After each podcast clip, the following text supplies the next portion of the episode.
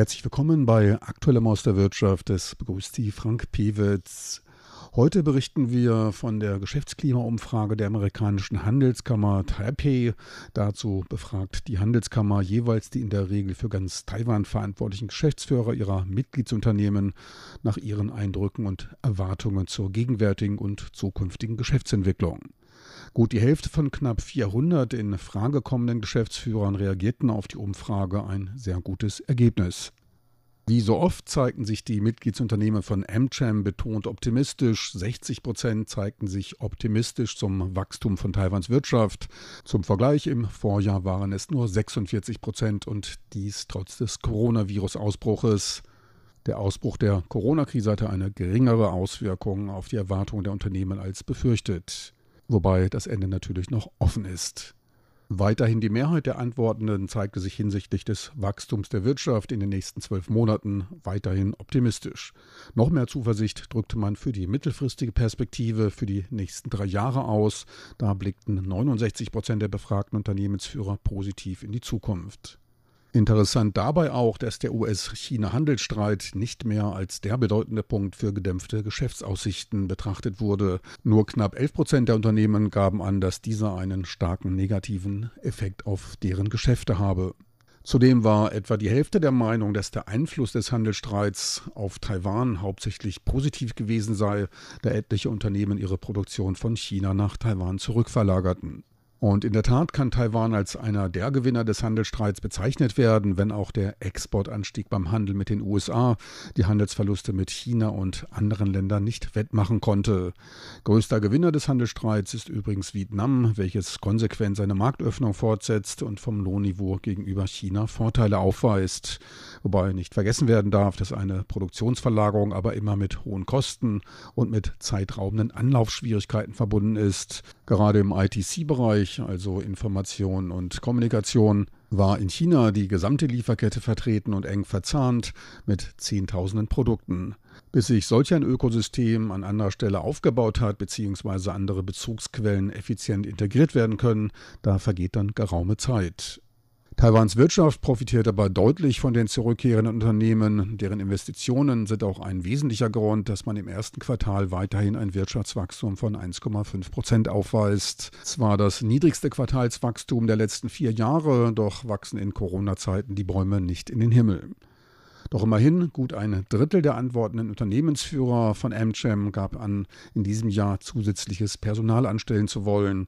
Weiterer Pluspunkt, der Anteil sich unzufrieden über die Aufmerksamkeit der Politik gegenüber dem Unternehmenssektor äußernden, sank von 59 auf 35 Prozent, eine deutliche Verbesserung gegenüber der Umfrage des Vorjahres.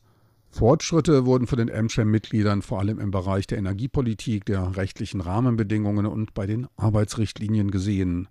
56 Prozent der befragten Unternehmen, im Vorjahr waren es 59 Prozent, bezeichneten die Fachkräfte in Taiwan als sehr gut ausgebildet.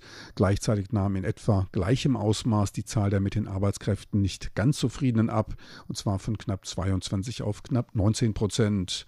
Überhaupt nicht zufrieden mit der Belegschaft waren lediglich 4,5 Prozent. Im Vorjahr waren es gut 1 Prozent. Ein insgesamt positiver Trend ist bei der Gestaltung der Rahmenbedingungen durch Taiwans Regierung zu erkennen.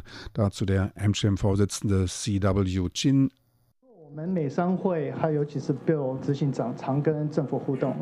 Gerade bei der Kooperation von AmCham mit den Regierungsstellen, die unsere Mitgliedsunternehmen über die jeweiligen Kommissionen erfahren, zeigten sich etwa 27 Prozent zufrieden bis sehr zufrieden mit dem Eingehen der Regierung auf ihre Bedürfnisse und der Berücksichtigung des Privatsektors bei der Politikgestaltung.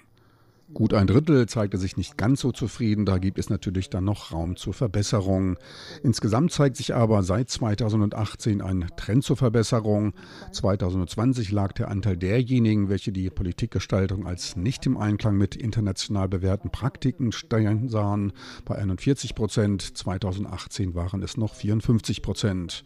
Deutlich weniger beklagten sich zudem über eine Nichtbeachtung öffentlicher Kommentare durch die Regierung. Waren es 2018 noch gut die Hälfte Hälfte sind es jetzt nur noch 30 Prozent. Dieser Rückgang dürfte auf die enge Zusammenarbeit der Unternehmen mit der Regierung zurückzuführen sein. Dies gilt insbesondere bei der Zusammenarbeit mit der Landesentwicklungskommission NDC. Unsere Kammer hält bei der Gestaltung unseres Weißbuches zur Verbesserung des Geschäftsumfeldes quartalsmäßig Treffen mit dem NDC ab. Auf dem werden dann die Probleme der Unternehmen erläutert. 56 Prozent der Befragten beurteilten diese Zusammenarbeit mit dem NDC als positiv und förderlich für die US-Industrie. Lediglich knapp 5% bezeichneten die Zusammenarbeit als wenig effizient, knapp 8% als teils ineffizient. Angesichts der Bandbreite an Themen und Branchen ein relativ guter Wert. Dies auch im Hinblick auf das vorangegangene Wahljahr, was zusätzliche administrative Ressourcen bindet. Allerdings sinkt in einem Wahljahr auch die Neigung zu unpopulären Maßnahmen, was in der Regel dann auch die Zufriedenheit mit der Regierung erhöht. Im Fokus der Aufmerksamkeit der Unternehmen standen die Themen Energiesicherheit und Energiepreise. Kommen wir zur Energiepolitik. Knapp 69 Prozent unserer Mitglieder drückten hinsichtlich des Energiesektors starke oder einige Bedenken aus. Unter den Mitgliedern sind natürlich auch einige aus der Produktion, die in dieser Hinsicht besorgter reagieren. Knapp 60 Prozent sind hinsichtlich der Stromkosten besorgt. In etwa gleichem Ausmaß sehen sie einige Probleme bei der Stabilität der Energieversorgung und auch bei den Energiepreisen. Wir hoffen daher auf eine stabile Energiepolitik mit einem stabilen Preistrend. Eine feine Note im letzten Wort, Preistrend. Eingebaut ist da wohl schon die Gewissheit, dass es mit dem Ausbau der erneuerbaren Energien zu steigenden Preisen kommt.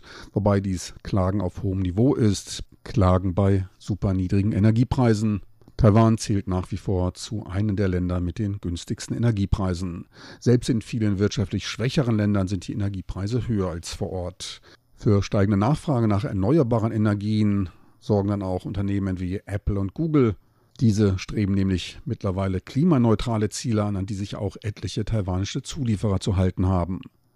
Google ging im letzten Jahr für sein neues Datenzentrum im Süden Taiwans einen größeren Stromabnahmevertrag mit einem Solarstrompark in Tainan ein. Auch das US-Unternehmen Apple treibt die Nachfrage für nachhaltige Energie an. Druck von außen sorgt damit für einen beschleunigten Ausbau des Sektors der erneuerbaren Energien. Bis 2025 sind 20 Gigawatt an Kapazitäten im Solarbereich angestrebt. Offshore-Wind soll 5,8 Gigawatt beitragen. Solarstrom und Offshore-Wind zusammen dürften dann bei rechtzeitiger Fertigstellung Fertigstellung den Ausfall bei der Stromversorgung der der drei bis 2025 abzuschaltenden AKWs mehr als ausgeglichen haben. Allerdings hinkt der Ausbau der Solarenergie momentan etwas hinterher.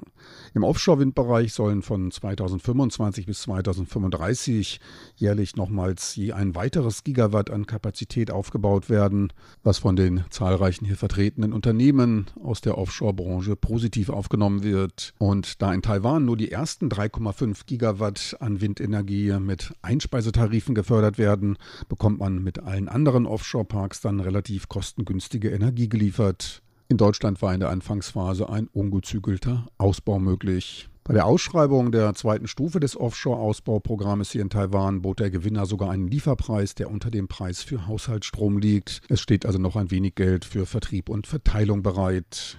Manch einer mag einwenden, dass die Stromerzeugungskosten für Windenergie beim Doppelten der Kosten von Atomstrom liegen. Doch bei der Bewertung der Kosten aus Atomstrom ist das letzte Wort noch lange nicht gesprochen.